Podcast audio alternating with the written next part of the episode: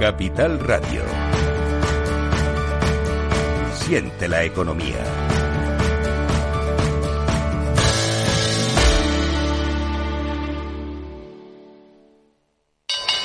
Si te consideras un apasionado de los mercados financieros y te interesa la bolsa, debes saber que comprar o vender acciones y ETFs con XTB no tiene ninguna comisión hasta 100.000 euros. Abre tu cuenta 100% online en 5 minutos. Un broker, muchas posibilidades. XTB.com. A partir de 100.000 euros al mes, comisión del 0,2%, mínimo 10 euros. Invertir implica riesgos.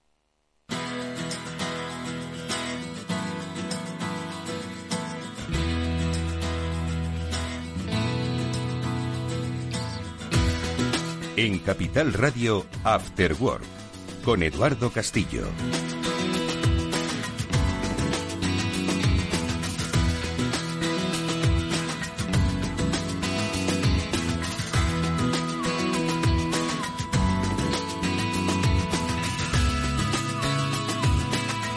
¿Qué tal amigos? Buenas tardes, bienvenidos a este Cyber After Work, que es el programa de ciberseguridad de Capital Radio y que hoy pues va a demostrar cómo hay que estar en ciberseguridad. Lo digo porque venimos insistiendo eh, siempre en que todas las empresas, sean del sector que sean, tienen que estar en ciberseguridad, si bien para proteger sus entornos o si desarrollan servicios tecnológicos, se suman al carro de la ciberseguridad. Y ese es el caso de nuestra empresa invitada hoy porque estaremos con Google. Concretamente nos acompañará Vicente Díaz, que es especialista de Threat Intelligence y Threat Hunting en el equipo de Virus Total de Google, que es, por decirlo así, la rama eh, de ciberseguridad que despliegan aquí en España. Pues con Vicente hablaremos sobre qué hacen, cómo ven el escenario de ciberseguridad y cómo ofrecen ellos esos eh, servicios para securizar los entornos. Lo haremos como siempre con la ayuda inestimabilísima de Pablo Sanemeterio y Mónica Valle, a los que ya paso a saludar. Mónica, ¿qué tal? Muy buenas tardes. ¿Qué tal? Muy buenas tardes. Otro lunes más hablando de ciberseguridad y otro tema muy interesante y entrevistas muy interesantes que vamos a tener hoy. Edu, como decías, pues mucha actualidad porque esto está a la orden del día. Actualidad la que vamos a contar ahora mismo en las noticias enseguida, muchas de estas informaciones publicadas en BitLife Media, el medio dirigido magistralmente por Mónica Valle, y que dicen que, ojo, que es que aquí hay que hacer los deberes. Ya veréis las multas que ha puesto la APD, la Agencia de Protección de Datos, por las brechas de seguridad en las que se han producido filtraciones de datos de clientes. Ahora os lo vamos a contar. Pero, ¿cómo que Google está en ciberseguridad? Pablo Sanemeterio, buenas tardes. Buenas tardes, Eduardo. Pues porque los grandes también llegan al mercado de la ciberseguridad. El mercado de la ciberseguridad ha estado creciendo mucho durante estos años y ha, ha captado la atención de los grandes players y además, pues oye, dime qué gran tecnológica de los Estados Unidos no está de alguna forma metida en el mundo de la seguridad. Bueno, pues es algo que, que, vamos a conocer, como digo, de la mano de nuestro invitado, Vicente Díaz. Enseguida le vamos a saludar, pero también tendremos otros otros apartados. En nuestro espacio Seguro Panda recordaremos, precisamente si vamos a hablar de brechas de datos, pues de lo importante que es cuidar nuestro dato, nuestro dato privado. Os vamos a dar una serie de recomendaciones que desde Panda nos comparten para que cuidemos, pues eso, eh, nuestros datos digitales, que son los que configuran nuestra identidad. Y luego, por cierto, al finalizar el programa, vuelve nuestro tradicional sorteo de entradas para la Router. Y es que está a la vuelta de la esquina, dentro de muy poquito se va a celebrar ¿Y cuáles son un poco los componentes que este año van a desplegar? Bueno, pues nos lo contará al final del programa Arancha Sanz, que es presidenta de la Router, y con la que pues eh, haremos nuestro tradicional concurso. ¿Cómo se hace este concurso? Pues ella pregunta y vosotros respondéis. ¿Cómo? A través del correo electrónico afterwork.capitalradio.es y a los primeros que respondan correctamente a la pregunta que plantee, en este caso Arancha, así lo iremos haciendo sucesivamente en los programas Ciber Afterwork hasta que empiece la router, pues si sois eh, rápidos, habilidosos y tenéis buena memoria, pues igual os podéis ganar una entrada de la router. Así que nada, eso es todo nuestro programa de hoy. Eh, siempre nos va a faltar tiempo, pero bueno, vamos a tratar de aprovecharlo eh, como siempre, escuchando buenos consejos. Enseguida escuchamos el primero. Venga, bienvenidos.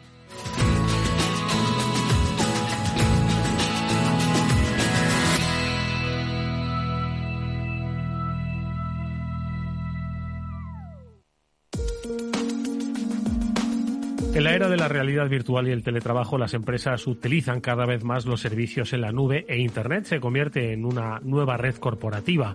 Pero la nube no siempre es un entorno muy seguro, aunque pueda parecerlo. Por eso Zscaler, con su nuevo y radical modelo de Zero Trust, asegura usuarios y cargas de trabajo tanto de aplicaciones públicas como privadas. Si queréis descubrir más, lo podéis encontrar en zscaler.es.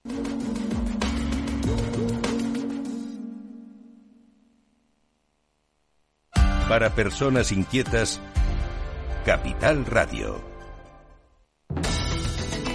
Después del trabajo, After Work, con Eduardo Castillo, Capital Radio.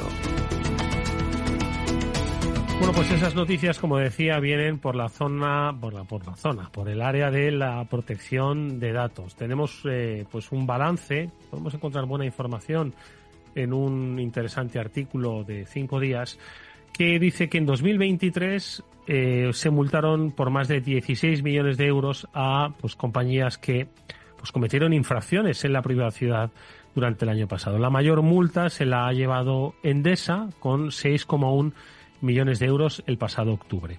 Eh, Mónica, eh, Pablo, más allá del, del dato numérico y de las filtraciones de datos, hablemos un poco de las multas derivadas precisamente de las brechas de datos. Eh, ¿Es positivo que se multe? ¿Es ejemplarizante? ¿Cuál es un poquito el planteamiento de por qué una empresa que, estoy seguro, tiene unos sistemas de securización buenos, importantes, y sin embargo, pues se le penaliza de esta manera con, ojo, importantes eh, multas, eh, por haber tenido esa filtración? Mónica. En este caso, eh, lo que son estas normativas, como por ejemplo es el Reglamento General de Protección de Datos y todas las normativas referentes a la protección de, los datos personales, que esto es muy importante, datos personales, es decir, los tuyos, los de Pablo, los míos, que confiamos en las empresas cuando tenemos alguna relación con ellos, lógicamente comercial, nos apuntamos en alguna base de datos, etcétera. Entonces, las empresas tienen la responsabilidad de salvaguardar esos datos que nosotros les hemos cedido, que no son suyos, que son nuestros, ¿no? A eso vienen a decir estas, estas normativas. ¿Qué ocurre? Que esas sanciones se imponen cuando se comete algún tipo de negligencia, como es el caso de Endesa que estabas comentando ahora mismo, porque la agencia en la resolución lo que señala es que Endesa fue gravemente negligente y que tardó meses en solucionar el problema, en resetear, en eliminar los usuarios comprometidos, lo que permitió que durante meses se pudiera acceder a esos datos personales en los sistemas, ¿no? Entonces, ese es el problema. El problema no es que sufras una brecha de seguridad o que tengas un ciberataque, que como hemos dicho tantas veces, oye, todas las empresas que manejan datos pueden sufrirlas. El problema es que no lo soluciones a tiempo o que en su día no pusieras las medidas de seguridad adecuadas y ahí es donde la agencia y los reguladores de protección de datos europeos ponen el, el acento, que quieren que la seguridad esté por defecto y que sea una máxima, ¿no?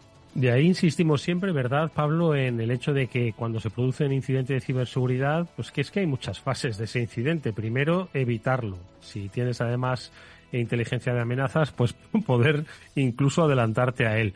Pero una vez que se ha producido es eh, identificar cuáles han sido las causas, ver cómo se puede minimizar ese impacto y empezar a gestionarlo, no solo para recuperar la operativa de que haya podido sufrir el impacto de ese incidente, sino también trabajar en los aspectos reputacionales y de cumplimiento normativo, ¿no? Y al final es todo un proceso cuando eh, antes de que se produzca el ataque y cuando uno se levanta y se tiene que volver a relacionar con sus clientes. Pablo.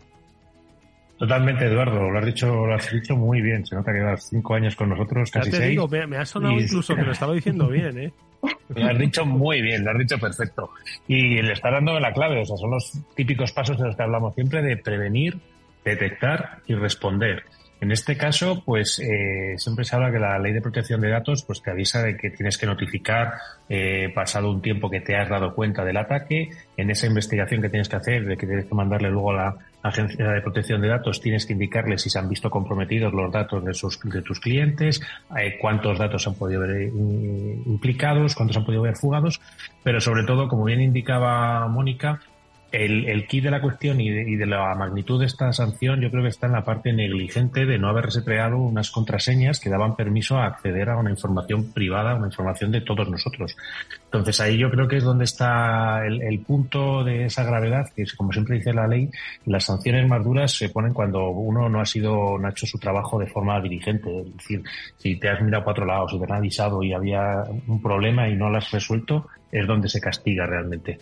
Pues fijaos que, eh, se prevé que este 2024 se vayan a producir menos multas, ¿vale? Sin embargo, dicen que esas multas van a ser más cuantiosas.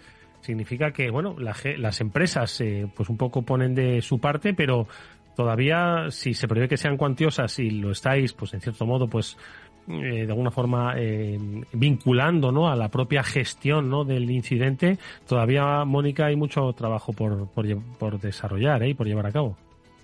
Claro, el trabajo yo creo que está en, establecer esa relación de, confianza. Cuando nosotros como usuarios le cedemos esos datos a las empresas para que los gestionen para el eh, servicio que sea, pues nosotros eh, estamos dándole algo que es muy valioso. Le hemos dicho muchísimas veces que los datos tienen un valor enorme porque con ellos, ¿qué pasa con esas filtraciones? Que al final los ciberdelincuentes pueden usar esos datos para cometer otros ciberdelitos, para estafarnos, para hacer otro tipo de fraudes, para lanzar otro tipo de ciberataques y se convierte en una bola muy grande, ¿no? Que se puede incluso alargar durante años. De ahí la gravedad, no es un dato sin más. Al final, eso tiene un valor.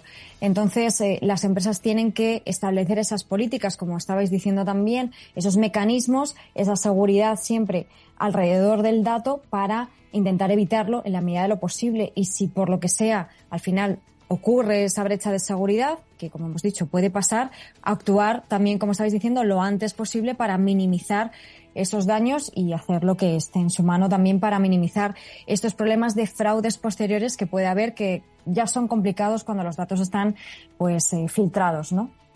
Bueno, pues precisamente de filtraciones de datos eh, vamos a hablar en nuestra siguiente noticia, lo publicáis en BitLife Media, y es que hay un acrónimo, MOAB, que al parecer es la madre de todas las brechas, Mónica, y que es pues una de las mayores filtraciones que se han producido, pues yo creo que en la historia reciente. ¿Qué es lo que ha pasado exactamente? Sí, fíjate qué nombre tan bueno, es que al final, luego dicen que no y tenemos un marketing maravilloso ¿eh? en el campo de la ciberseguridad. Pues sí, porque es una base de datos que se ha filtrado, que se ha expuesto con 26.000 millones de registros, que es una barbaridad, desde luego que es una de las más grandes de la historia de las filtraciones. Y bueno, el problema es que ha afectado a muchísimos usuarios de diferentes empresas y plataformas. Tencent, que es una, bueno, una empresa que ofrece servicios de publicidad en China, es una de las principales, pero también Twitter o X, eh, MySpace, que lo conocerán las personas un poco más mm, ¿Cuáles están antes de los millennials? bueno, otras ya más conocidas como Dropbox, Telegram, Canva, Instagram, Adobe, LinkedIn, bueno, pues muchísimas, ¿no? Entonces, eh, esto es algo de lo que estábamos hablando relacionado con lo anterior, ¿no? Al final, este tipo de filtraciones pues tienen muchas ramificaciones y muchas patas porque todos estos datos pueden ser utilizados para eh, fraudes, para estafas y de forma maliciosa, ¿no? Así que muy importante, como siempre decimos, cambiar contraseñas si ocurre cualquier cosa parecida y nuestros datos han sido filtrados y habilitar esa autenticación de doble factor que parece que no, pero añade esa capa extra que nos va a ayudar mucho. Bueno, pues una última noticia que también tiene que ver un poco con nuestra habilidad, que ya debe ser un poco mayor a la hora de detectar posibles fraudes, y es el que nos viene por el correo electrónico. El 43,3% eh, de los ataques por correo electrónico eh, venía un poco protagonizado por el phishing durante el año 2023, publicado en BitLife Media. Pablo, ¿qué te parece? Pues que es lo habitual, al fin y al cabo es un viejo rockero que nunca muere. Tenemos aquí las técnicas de phishing, que son los ataques que intentan engañarnos, que nos llegan a través del correo, intentando suplantar a, muchas marcas de lo, de lo, más conocido, entre las que destacan, pues por ejemplo, la, parte de paquetería, que intenta suplantar siempre a empresas transportistas, porque oye, todos estamos esperando a día de hoy un paquete que nos llegue de, de algún pedido que hemos hecho, marcas de pedido como puede ser Amazon también, las propias LinkedIn, Microsoft también también son, o incluso Netflix, son algunas de estas marcas que se utilizan como gancho para que pensemos que eh, nos está ocurriendo algo, nos intentan engañar y a través de ahí, pues oye, nos roben eh, información como puede ser contraseñas o en algunos casos, pues datos bancarios, tarjetas de crédito o, cosas similares. En general hay que estar muy alerta de, este tipo de correos, de cuándo te llegan, de qué, de qué tipo de lenguaje utilizan, la cuenta desde la que llegas, podemos ver, o sea, se puede falsificar o puede aparentar que viene desde Capital Radio, pero si tú miras realmente quién es el remitente, igual el remitente es capitalradio arroba dominio muy raro punto com.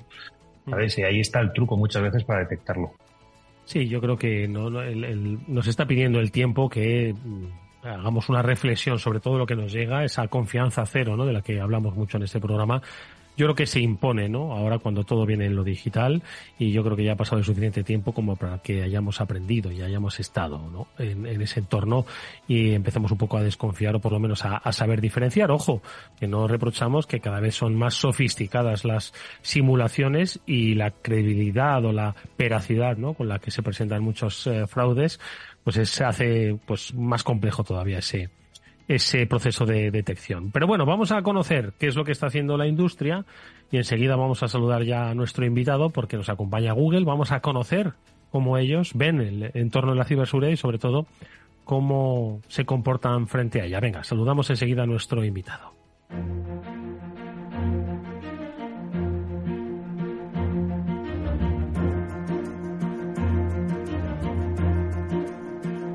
Y es Vicente Díaz, que es especialista en Threat Intelligence y Threat Hunting, que trabaja en el equipo de Virus Total de Google, nuestro invitado al que ya saludamos. Vicente, ¿cómo estás? Bienvenido. ¿Qué tal? Buenas tardes. Hoy un placer saludarte y sobre todo hablar con una persona que, vamos a decirlo, tiene una amplísima experiencia en el sector. Vicente, como hemos dicho, es especialista en inteligencia de amenazas, es eh, licenciado en ciencias de la computación, máster en inteligencia artificial Hoy ya solo por eso se lo estarían rifando. Seguro que se lo rifan a Vicente, pero también por su especialidad y expertise acumulado en compañías como S21SEC, como Kaspersky y hoy en Google a través de Virus Total. Eh, Pablo, yo creo que, tú apuntabas también, además de una manera muy interesante, ¿no? Que Virus Total, digamos, es un poco esa cara visible de Google, ¿no? En, en España y que de alguna forma, pues también pone el valor, ¿no? El talento que hemos desarrollado aquí en nuestro país, ¿no? Exacto. Para Virus Total es un, referente, yo creo, dentro de la parte del emprendimiento español. No tenemos que olvidar que es eh, un referente dentro del análisis de malware. Es una página a la que tú puedes subir un fichero y te va a dar un veredicto de si ese fichero es bueno o malo o es sospechoso. Y incluso pues le puedes pasar también direcciones, dominios, etcétera. es una página súper útil y que prácticamente todos los que trabajamos en ciberseguridad la tenemos como referencia. Y es una empresa que nació en Málaga, es tecnología española, que Google vino a comprarla. Entonces yo creo que aquí hay que sacar un poco de pecho y de, orgullo de, de, las cosas que hacemos en este país y ver cómo Google viene a, España a comprar empresas y a establecerse como tecnología, porque bueno, ya no es solo que haya comprado Virus Total, sino que también está estableciendo Málaga como lugar de, referencia para la parte de ciberseguridad y alrededor de esta adquisición está haciendo otras muchas adquisiciones, otras muchas tecnologías que está desplegando, que yo creo que seguro que Vicente nos va a poder comentar y, indicarnos cómo se aproxima Google a la parte de seguridad. Efectivamente, Vicente, ¿cómo se aproxima Google a la parte de ciberseguridad? Porque claro, muchos dirán, hombre, Google es tecnológica, pero ¿y por qué ciberseguridad? Bueno, la, verdad que ha sido una intro muy buena, lo primero de todo, ¿no? De, por qué estamos aquí. Pero al final, al final del día la ciberseguridad es transversal en cualquier otro servicio, ¿no? Y es inconcebible, pues, que tú confíes en tener tus datos en un cloud o que confíes en tener un Gmail o que confíes en tener cualquier otro servicio donde tengas dudas acerca de cómo estos datos van a ser tratados, ¿no? Eh, no solo a, nivel eh, de no sé la palabra compliance. eh, hablábamos, de eso, de cumplimiento. Sí, normativa, ¿no?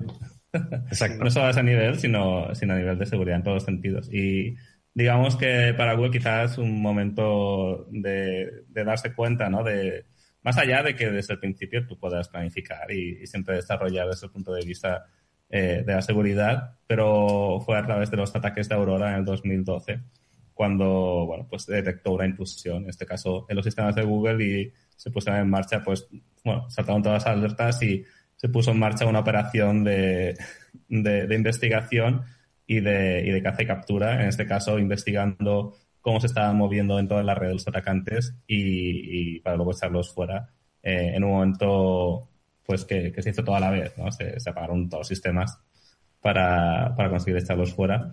Y, el siguiente paso fue compartir todo esto, ¿no? Y, quizás fue una de las primeras ocasiones en que hemos visto esto en la industria, ¿no? Una compañía reconoce y analiza y comparte todos los detalles de una intrusión, que es un poco la forma que tenemos de poder sobrevivir a todo este continuo eh, mare magnum de, amenazas, ¿no? Es compartiendo, intentando hacer las cosas un poquito mejor cada vez, pero sobre todo cambió la percepción de hay que diseñar desde el principio con la seguridad en mente mm. y no es algo que pueda venir a posteriori, que yo creo que en los últimos años toda la industria quizás sí que ha evolucionado ya teniendo esto en mente pero es complicado, es complicado sobre todo para cosas ya establecidas, ¿no? Muy interesante. Pablo. No, bueno, yo la verdad es que esa operación Aurora, que yo creo que igual muchos eh, oyentes no, se acuerdan, pero bueno, fue, corrígeme si me equivoco, Vicente, fue una operación en la cual eh, se atribuye a China e intentó robar datos de, Google, si no me equivoco, para que se filtraran y, tuvo como consecuencia quizás que Google dejara de trabajar en China. No sé si es cierto. Sí, hubo, luego tuvo ciertas consecuencias, como bien dices, a nivel más político, ¿no? En aquel momento explotaba varios zero days. Y si no me equivoco, eh, en aquella época no fue solo Google, sino que también hubo otras tecnológicas mm. de Silicon Valley afectadas. No recuerdo todas, tampoco quiero nombrar alguna y que luego resulta que no fuera, ¿no? Y ahora que fue un poco Watering Hole, si no recuerdo mal también, como eh, a través de algunos foros donde, bueno, esto es algo que ya, se ha visto mucho, ¿no? Pero digamos que es donde esperas que aterricen ciertos trabajadores de ciertas empresas y después de la explotación del cero day, pues ya empiezas a moverte dentro de forma lateral, etcétera, etcétera. Mónica. Interesantísimo, Vicente, todo lo que nos contabas. Muchas gracias por estar con nosotros. Y me estaba quedando con lo que decías antes de la importancia de la seguridad desde, desde el inicio, desde el diseño, que es mm. tan relevante, ¿verdad? Eh, y desde luego que se está evolucionando en esta línea, no hay duda de, ello, pero también es cierto que, que bueno, que hay mucho eh, que ir trabajando porque, como decías, hay muchos sistemas que no se han elaborado así, ¿no? Eh, ¿Cómo veis vosotros el escenario de ciberseguridad partiendo de, de, este ámbito, ¿no? De que hay que, por un lado, securizar todo lo que no se ha protegido hasta ahora o no se ha diseñado bien y hay que seguir construyendo seguridad desde cero con todo lo que se nos viene encima con inteligencia artificial y, y demás, ¿no? Sí, son, son muchos factores, ¿no? Y, y, te has nombrado algunos de ellos. Todo esto ha desarrollado y con el tiempo pues han ido desarrollando frameworks y también, evidentemente, cada vez hay más concienciación y educación. Muchas veces esto tiene que empezar desde arriba, ¿no? Que sea el propio board el que tenga concienciación y que diga, bueno, eh, todo el proceso de seguridad es, es un proceso, nunca vamos a llegar a un estado que digas, esto ya se ha acabado, ya, ya lo hemos conseguido entonces tiene que haber una inversión continua, ¿no? Y esto tiene que empezar pues para todo lo que tiene que ver con desarrollo. Y hoy en día existen multitud de productos, multitud de capas y, muchos frameworks y todo esto sin duda ayuda, ¿no? Pero al mismo tiempo, pues todo aumentando la, la complejidad. Yo creo que quizás un cambio que ha habido más reciente que tiene relevancia ha sido el paradigma de cloud, donde un poco toda esta complejidad es hasta cierto punto menos relevante, porque ya no es algo que tiene que hacer pues la empresa que no se dedica a esto. Antes como que toda empresa tiene que dedicar una parte de recursos a gestionar toda una infraestructura que a veces es muy complicada. Y en este caso ya lo haces a través de un tercero, ¿no? Entonces hemos cambiado un poco el, el paradigma y ahora es más quizás el, el tema de suplantación de identidad y cosas de ese estilo, donde vemos que parece que ahora lo más sencillo es hacerte con credenciales de, de alguien para conseguir acceder a los sistemas, ¿no? Y cuando hablamos de credenciales, no tiene que ser solo contraseña, ¿no? Puede ser, pues a lo mejor un token y, y, ya está, ¿no? Y a lo mejor lo encuentras en un repositorio de GitHub de alguien que es un desarrollador de la empresa y que resulta que se lo ha dejado ahí haciendo las pruebas, ¿no? Y tiene un branch para hacer pruebas con su API y cosas de estas. Entonces, eh, está cambiando un poquito el paradigma en este sentido, ¿no? Pero desde el punto de vista de desarrollo, está bastante interiorizado, pero la complejidad existente, ¿no? Mm, solo tienes que ver la cantidad de vulnerabilidades que aparecen de todas partes, ¿no? Y muchas veces cuando hablamos de adversarios más avanzados, pues parece que no tiene, no tiene fin, que al final eh, depende de cuánto quieres poner en la balanza para este ataque, para decir cuántos zero days tengo que quemar eh, para conseguir mi objetivo. Entonces, bueno, eh, es un proceso, yo creo que es la mejor forma de entenderlo y yo creo que se han hecho muchas cosas bien, tampoco hace falta ser catastrofistas, pero es cierto que siempre estamos ahí en, en una zona como estabais anunciando antes, ¿no? El leak este que se ha anunciado hoy, ¿no? Pues que parece que, que dices, empezamos otra vez de cero, ¿no? O, qué es lo que ha pasado aquí. Eh, pero realmente sí que se hacen muchas cosas mejor, ¿no? Y se hace más difícil para los atacantes. Hmm. Oye, Vicente, eh, como has comentado antes, oye, al final Google ofrece una serie de servicios que deben securizarse, ¿no? Y además que contienen, como has expuesto, múltiples eh, e importantísimos miles de millones de datos que conforman identidades, que conforman estrategias, etcétera, etcétera. Pero aparte de, de esa securización, Google ofrece a las empresas otros servicios de ciberseguridad a través de Virus Total o quizás pues algún eh, asesoramiento o en inteligencia de amenazas, por ejemplo. Sí, o sea, eh, Google ofrece, aparte de servicios o aparte de, productos, también ofrece muchos servicios, eh, sobre todo desde la adquisición de Mandiant el año pasado, ¿no? que es una empresa que se dedicaba a todo el tema de incidencia, respuesta a incidentes y, luego amenaza, a análisis de amenazas más avanzadas. Entonces, todo este conocimiento pues también se ofrece a través de distintas, de distintos productos y distintos servicios para ayudar a, bueno, pues, a todos los clientes a securizarse de lo mismo que hacemos nosotros. A mí me parece interesante, pues, desde muchas perspectivas, no solo compartir inteligencia y compartir visibilidad, pues también compartir cosas que igual ya están un poquito más implantadas en el mercado, ¿no? Pero el, principio de, de, Zero Trust, ¿no? De, confianza cero, pues que es un poco la forma que tenemos de combatir lo que decíamos, ¿no? De, fraude, de suplantación de identidad y cosas así. Que es que todo esté pues muy aislado y que tengas que ofrecer pruebas de autenticación con doble factor cada vez que digamos quieres moverte a una zona de, de permisos más altos ¿no? y utilizar todo esto con distintos dispositivos y para distintas para distintos privilegios que necesitas según las funciones que quieras realizar. Y de, esta forma, de esta forma es fácil mapear lo que está haciendo un usuario y con los permisos que requiere según vaya haciendo cosas que, que sean más delicadas y, detectar rápidamente cuando hay algo aquí que no, que no cuadra. ¿no? Entonces, bueno, hay todo un portfolio, un portfolio de, de servicios y, y, demás y distintas herramientas, pero volviendo al tema del virus total, por supuesto, ¿no? Es, está muy mal que yo diga esto, pero yo creo que es una pieza, es una pieza muy importante. porque además lo, lo sois, ¿no? o sea que... De hecho, estaba hablando con algunos analistas hace unos meses y, me decían, joder, yo creo que seguramente de los eh, momentos más importantes para todo lo que es análisis de amenazas en los últimos cinco años es la, la evolución de Virus Total, ¿no? Se ha convertido un poco en, el sitio donde tienes toda la información que necesitas junto con las herramientas para poder analizar y, pivotar, ¿no? Pues partiendo de algo muy escaso, a lo mejor que has hecho una respuesta a incidente, pues tienes unas trazas de algo y a partir de aquí puedes hacer y conformar toda la, la, película de lo que ha ocurrido, aparte de desplegar distintas reglas de monitorización y demás, para entender cómo van evolucionando las campañas. Y es una forma muy práctica de toda esta inteligencia, ¿no? que a veces es muy abstracta, pues ponerla en marcha en algo tangible que todo el mundo puede utilizar para, pues para mejorar su seguridad de, distintas formas. Mónica. Esto es interesantísimo, Vicente, esta base de, datos que es muy valiosa porque nos permite tener mejor información, ¿no? Sobre todo a los analistas, tomar mejor, mejores decisiones, analizar, y esto me lleva a, a vuestro papel, a tu papel de analista, ¿no? Analista de datos de inteligencia de ciberseguridad. ¿Qué es lo que hace un analista de, inteligencia? ¿Cómo es tu día a día para los que no conozcan los entresijos? Pues ahora intento ayudar más a, todo el mundo a utilizar mejor la plataforma e intentar mejorar también internamente, pues, tanto la calidad de los datos que ofrecemos como las distintas características que implementamos dentro del producto. Pero en una vida pasada sí que me dedicaba más a, a tratar de esto de forma mucho más manual.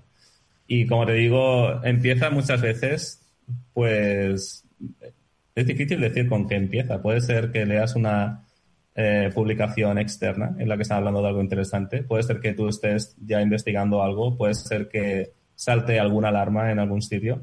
Y a partir de aquí todo es, pues, bueno, como una peli de detectives. Básicamente, pues coges nuevamente una muestra de malware y la siguiente pregunta es, bueno, ¿qué es esto y qué hace? ¿no? Aquí puedes, puedes ir tan lejos como quieras y hay gente que se dedica a todo lo que es ingeniería inversa y, de una muestra es capaz de entender absolutamente todo lo que hace. ¿no? A veces es más sencillo, solo quieres saber un poco pues de qué va.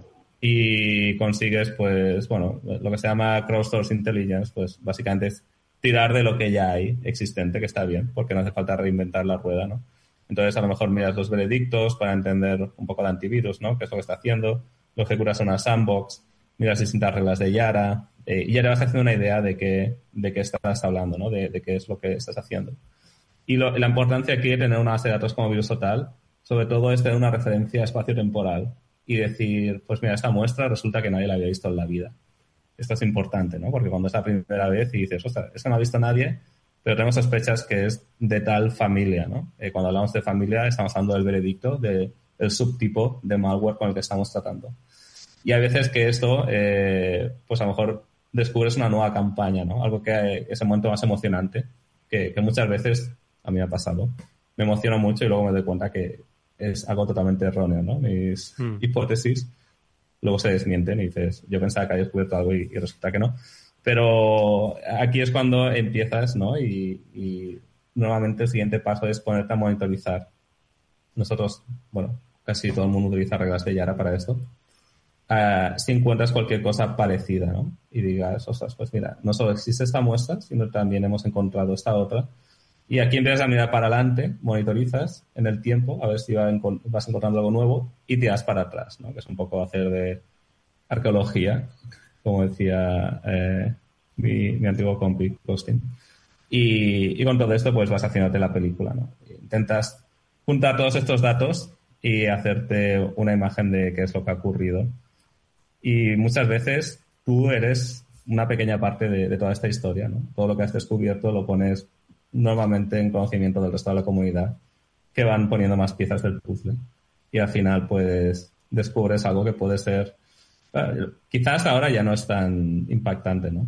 Hace quizás pues siete, diez años es cuando llegabas a, los titulares, ¿no? Todo ese tipo de campañas era algo sorprendente y descubríamos toda la geopolítica que se hacía a través de, del malware.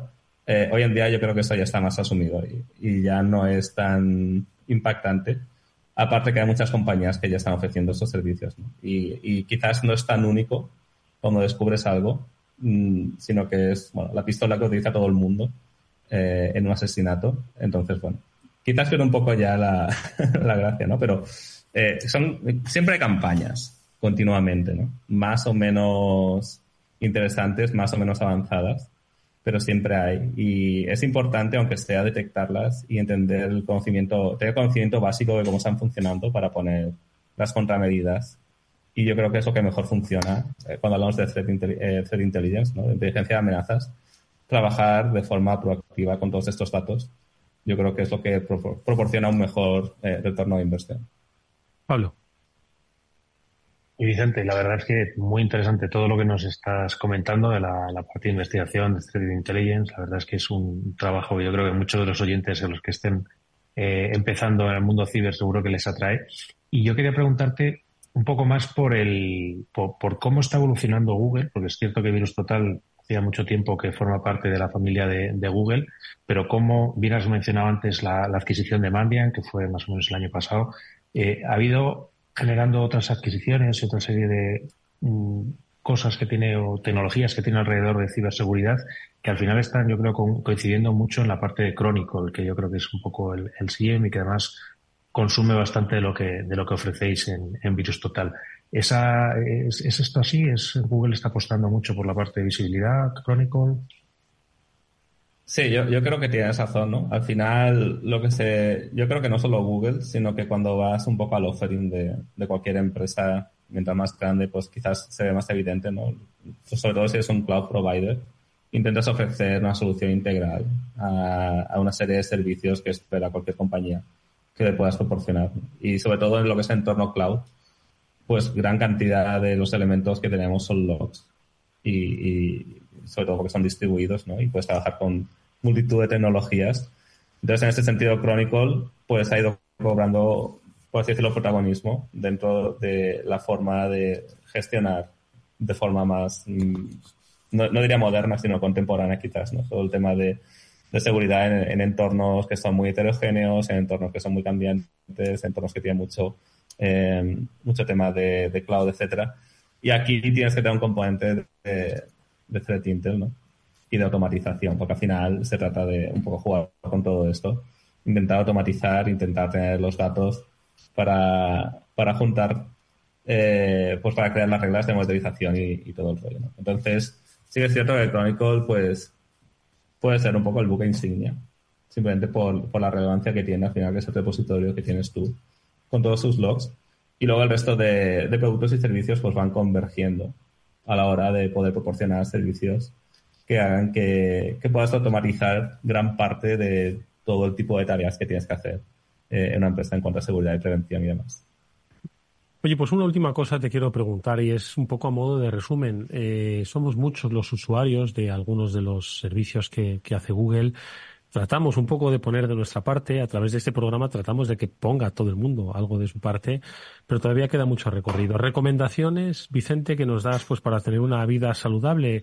Eh, iba a decir libre de incidentes, eso es bastante complicado, pero de incidentes que no, que de alguna forma puedan ser prevenidos, contenidos o, fácilmente reparados, ¿no? ¿Qué recomendaciones das desde la experiencia de Virus Total, desde la experiencia de trabajar en un gigante como Google? ¿Cuál es ese, ese, ese consejo que nos dejas? Bueno, esta es la, la, pregunta como que dices, bueno, ya, ya se acabó la entrevista, vamos a, a, la pregunta fácil, pero realmente es la más complicada siempre, ¿no? De decir, ¿qué, puedo, ¿qué, puedo, decir yo ahora, ¿no? Que, que, solucione todo, pero al final es, es entender, ¿no? Lo que decíamos de seguridad como, como un proceso continuo, siempre, ¿no? Y, y, siempre ponerte en lo peor y prepararte para lo peor, ¿no? Y pensar en lo mejor. Yo creo que cualquier estrategia, pues siempre tiene que tener, sobre todo, cubrir las prioridades de negocio de decir, bueno, pase lo que pase, esto no se puede tocar o esto no se puede caer, ¿no? Pues siempre hay que intentar hacer las cosas con, con cabeza, ¿no? Y, en la parte de Threat Intel, lo más importante es utilizarlo, bajo mi punto de vista, de forma preventiva. Una vez que eres parte de un ataque y tienes que ir a una respuesta a incidente o algo así, eso te va a ayudar a, hacerte con, con la foto, que yo creo que es importante porque la solución es a medias, ¿no? Seguro que aquí todos tenemos historias Em, yo recuerdo alguna de, no, quiero decir con quién eh, está mm. involucrado, pero pongamos alguien relevante que no quieres que, hagas cosas regular. Y, detectar algún tipo de incidencia que dices, oye, ojo que hemos detectado ¿no? que un equipo está infectado potencialmente con, con un actor, digamos, importante y, mm. y, seguramente pues está dentro de la red. Y lo siguiente que te digan es, sí, si no te preocupes, ya hemos formateado el equipo, ¿no? Y dices, no, tío, no, no había que formatearlo, lo que había que hacer es empezar a, a, monitorizar todo, a entender hasta qué punto habían llegado, ¿no? intentar hacer un análisis forense, volcar memoria y poco a poco ver hasta dónde, hasta dónde ha llegado. ¿no? Entonces, muchas veces la respuesta a incidentes adecuada es no cerrar los ojos a lo que pasa e intentar rápidamente pasar páginas, mm. sino evitar problemas futuros. ¿no?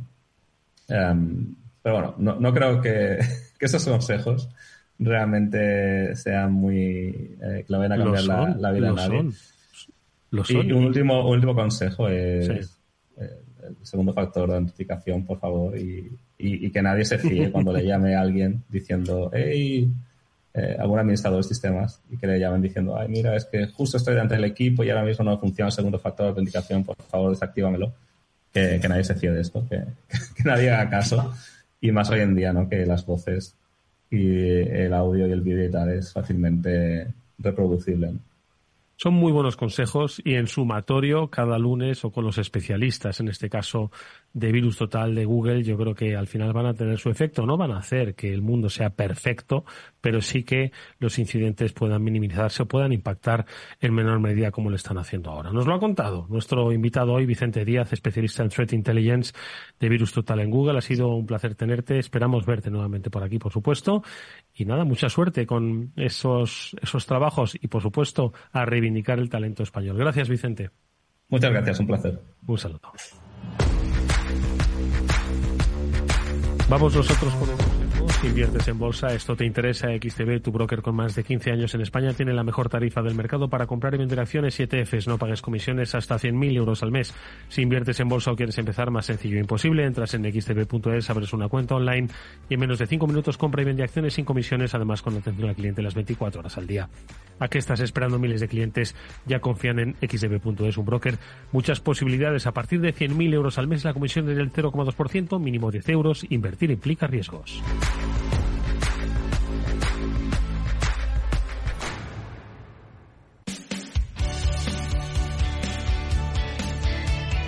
Espacio Seguro. Todo lo que debes saber para que tu día a día en Internet sea más seguro.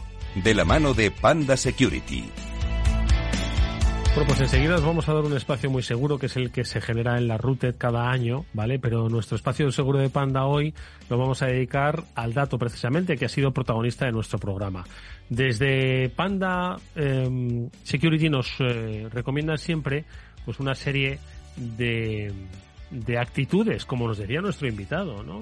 Que debemos adoptar pues a la hora de securizar nuestros datos, ¿vale? Que es una de las cosas que nos deben preocupar más. Eh, su observatorio de la ciberseguridad en Internet dice que cada vez nos vamos preocupando más de los datos, pero que nos todavía nos falta un poco de recorrido para saber dónde van y qué es lo que pueden hacer con ellos. Por lo tanto, Mónica, Pablo, recomendaciones de Panda lo primero ser conscientes de la importancia que tiene nuestro dato y de que no podemos cederlo así porque sí y que debemos por lo menos salvaguardarlo. ¿Eso qué hace? Pues que revisemos, aunque sean un poco tediosas, las políticas de cookies y de alguna forma que prioricemos otro tipo de acceso a las aplicaciones. Mónica. Efectivamente, y si ya sabemos que lo de revisar las políticas de cookies y de privacidad, pues a lo mejor no lo vamos a hacer, quizás lo que podemos hacer en su lugar es pensar un momento antes de dar los datos. No apuntarnos en todas las newsletters y en todos los servicios que encontremos por Internet y si lo hacemos, por lo menos, pues mm, evitar dar datos personales que luego puedan comprometernos. Ya hemos estado viendo lo complicado que es luego poder solucionar cualquier brecha de datos cuando esos datos personales ya han sido filtrados, porque pueden ser utilizados para todo tipo de estafas y de fraudes. Así que yo creo que dedicar un par de minutos a pensarlo y luego, si lo hacemos, por revisar las eh, opciones de privacidad, maravilloso. Pablo, ¿qué te parece? Pues desde luego totalmente de acuerdo en todo lo que habéis apuntado y yo pondría también bastante relevancia, hemos hablado del segundo factor de autenticación, que lo ha dicho Vicente, es muy importante y no hay que, no hay que dejar de activarlo nunca en, las cuentas, pero tener también un gestor de contraseñas, un software que te permita tener múltiples contraseñas muy largas y diferentes unas de otras y todas guardadas en un mismo sitio y tú solo te tienes que acordar de una. ¿Vale? Y, por supuesto, también una recomendación de intentar mezclar también la memoria, ¿vale? Eso yo sé que hay veces que esto nos puede costar, pero intentar utilizar alguna regla mnemotécnica de alguna de las páginas, de utilizar algo, una parte de la contraseña me la, la tengo en la memoria y otra la tengo en el gestor o la tengo en, en otro sitio, pues nos puede hacer ya el tener unas contraseñas fuertes y robustas, que es lo que al final es lo que hace que eviten que entren en nuestras, en, nuestras cuentas o nos puedan robar datos. Bueno, en, un, en la memoria o en una libretita, la antigua usanza, que también las puedes apuntar, no compartas con nadie la libreta y no la pongas en el, en el ordenador, hagas una foto y la subas a redes sociales, ¿vale? Porque tenemos, como digo, y nos apuntan desde Panda, yo creo que lo primero, ser conscientes de la importancia que tienen nuestros datos y seguro, segundo, cómo queremos cuidarlos y cómo debemos vigilarlos. Es la recomendación que nos han dado como siempre los especialistas de Panda. Nosotros vamos a cerrar este programa, que ya está con nosotros Román Ramírez, para hablar de la ruta. Enseguida le saludamos.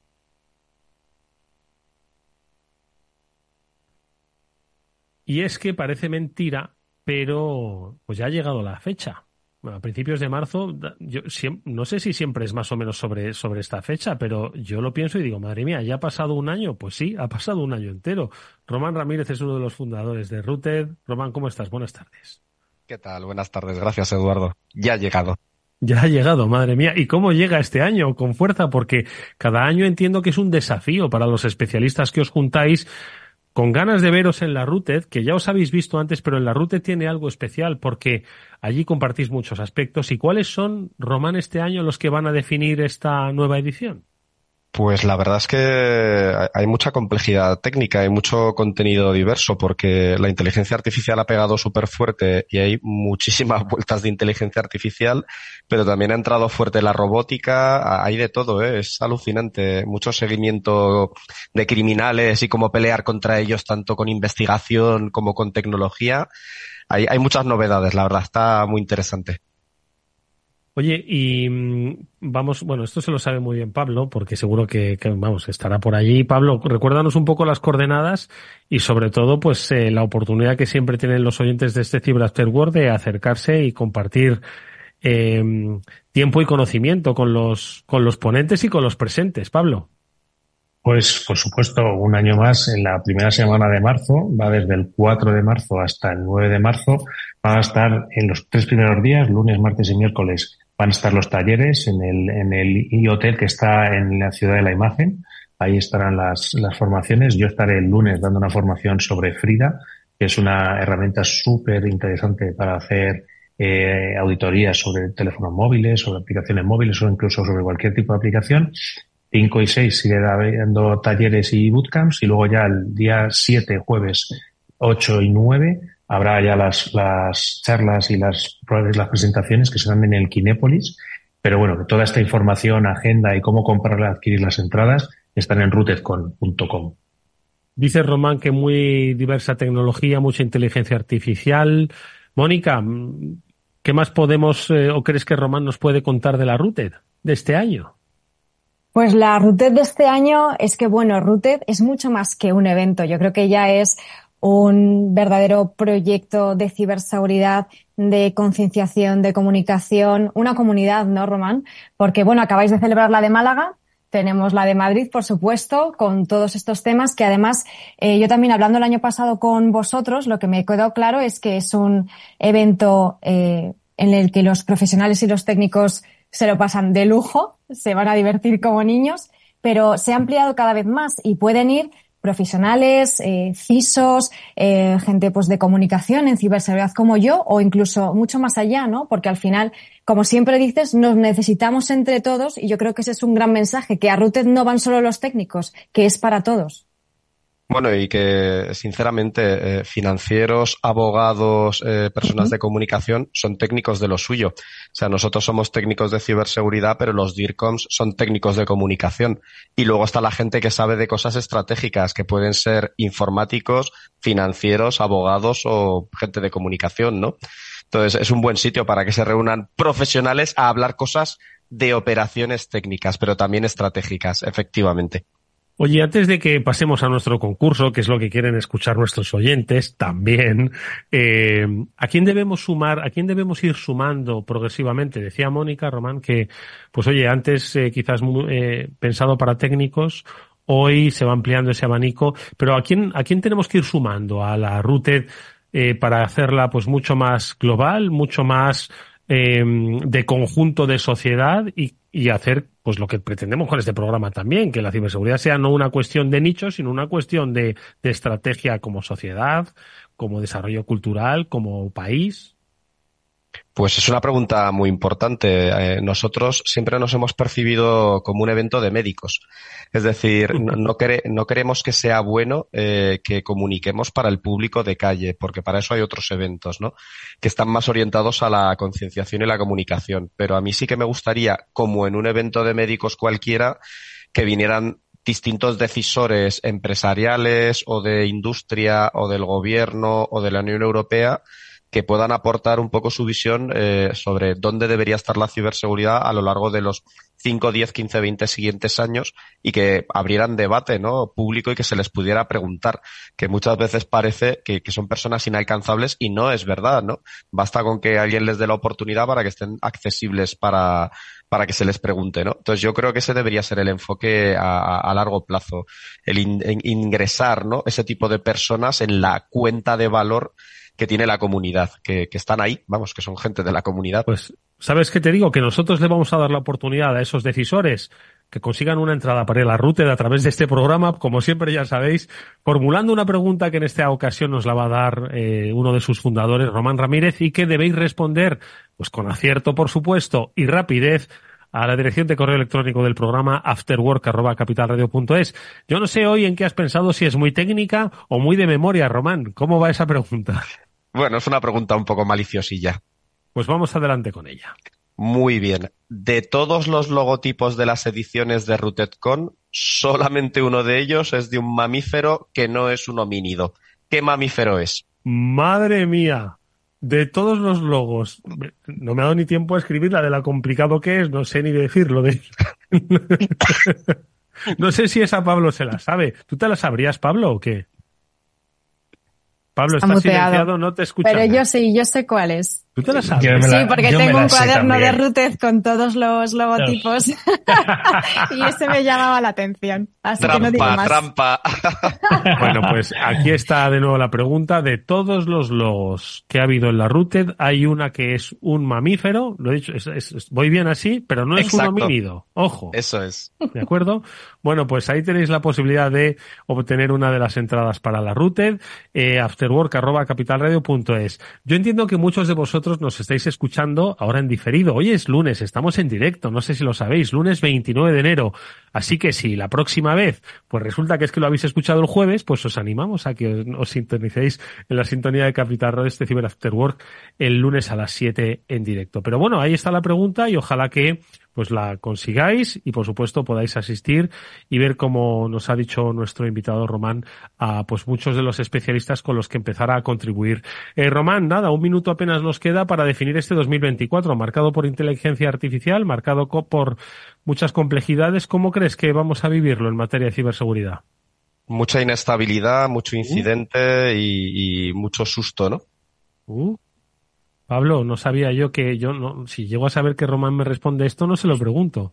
Pero es que es así, o sea, estamos viviendo momentos que cambian muy rápido con, con posibilidades tecnológicas enormes. El, el, mundo de la inteligencia artificial ya golpeó muy fuerte hace un año y medio, dos casi, y yo creo que este es el año en el que se empiezan a materializar estas, estas tecnologías y estas amenazas a las que nos tenemos que enfrentar todos. Mónica.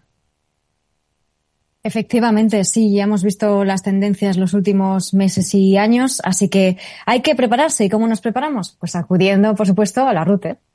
Bueno, pues ahí están las coordenadas eh, del 4 al 9 de marzo. Eh, sesiones intensas, formaciones y luego ponencias que vais a tener la oportunidad de asistir. Primero, si escucháis este programa y si no, pues yendo como hacéis todos los años. Román, coordenadas eh, digitales donde pueden ver toda la información. Lo tenéis en la web de RootedCon, eh, www.rootedcon.com y bueno, que siempre los canales oficiales de Twitter, etcétera, vamos publicando información y por supuesto en Capital Radio. Y por supuesto en Capital Radio en este Cyber After Work, en el que no solo llamamos a toda la comunidad de Ciber a que se asome, sino también a esos decisores que nos estáis escuchando y que ya habéis oído a Román de la necesidad de que también forméis parte del diseño de las estrategias en ciberseguridad. Bueno, pues eh, os esperamos en la ruta. De todas formas, habrá tiempo. Hasta el 4 de marzo tenemos tiempo para seguir sorteando alguna entrada en este programa que gentilmente nos cede eh, la, la comunidad de RootedCon, empezando por su fundador, por Román Ramírez, para todos vosotros. Román, como siempre ha sido un gusto escucharte. Muchas gracias. Muchas gracias a vosotros. Un fuerte abrazo y, por supuesto, a Pablo Salmeter y Mona Caballe por su siempre diligente conocimiento que comparten en el programa. Gracias, chicos. Nos vemos el próximo lunes. A ti siempre. A ti siempre, Edu. Pues amigos, nos quedan 10 segundos para deciros adiós. Como siempre, gracias. Nos vemos mañana nosotros en la sintonía de Capital Radio a las 7. Hasta entonces, cuidaros.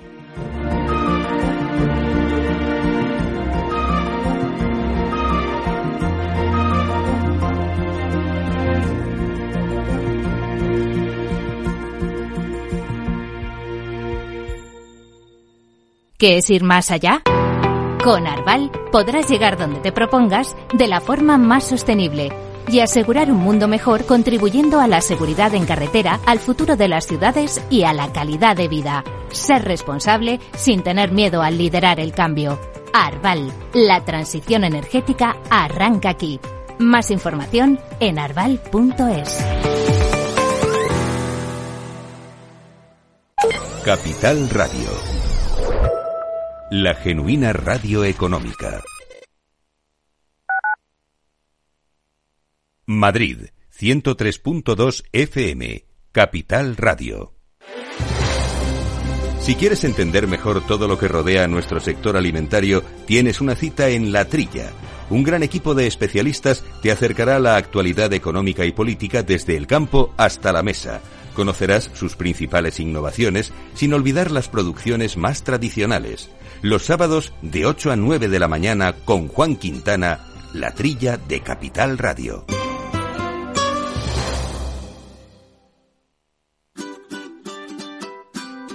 Mesa y Descanso es el programa donde Mar Romero te acerca cada fin de semana los mejores productos, te invita a disfrutar de los buenos vinos de cada denominación de origen y a conocer restaurantes y lugares de ocio con un encanto especial. Mesa y Descanso, los domingos a las 13 horas, aquí en Capital Radio.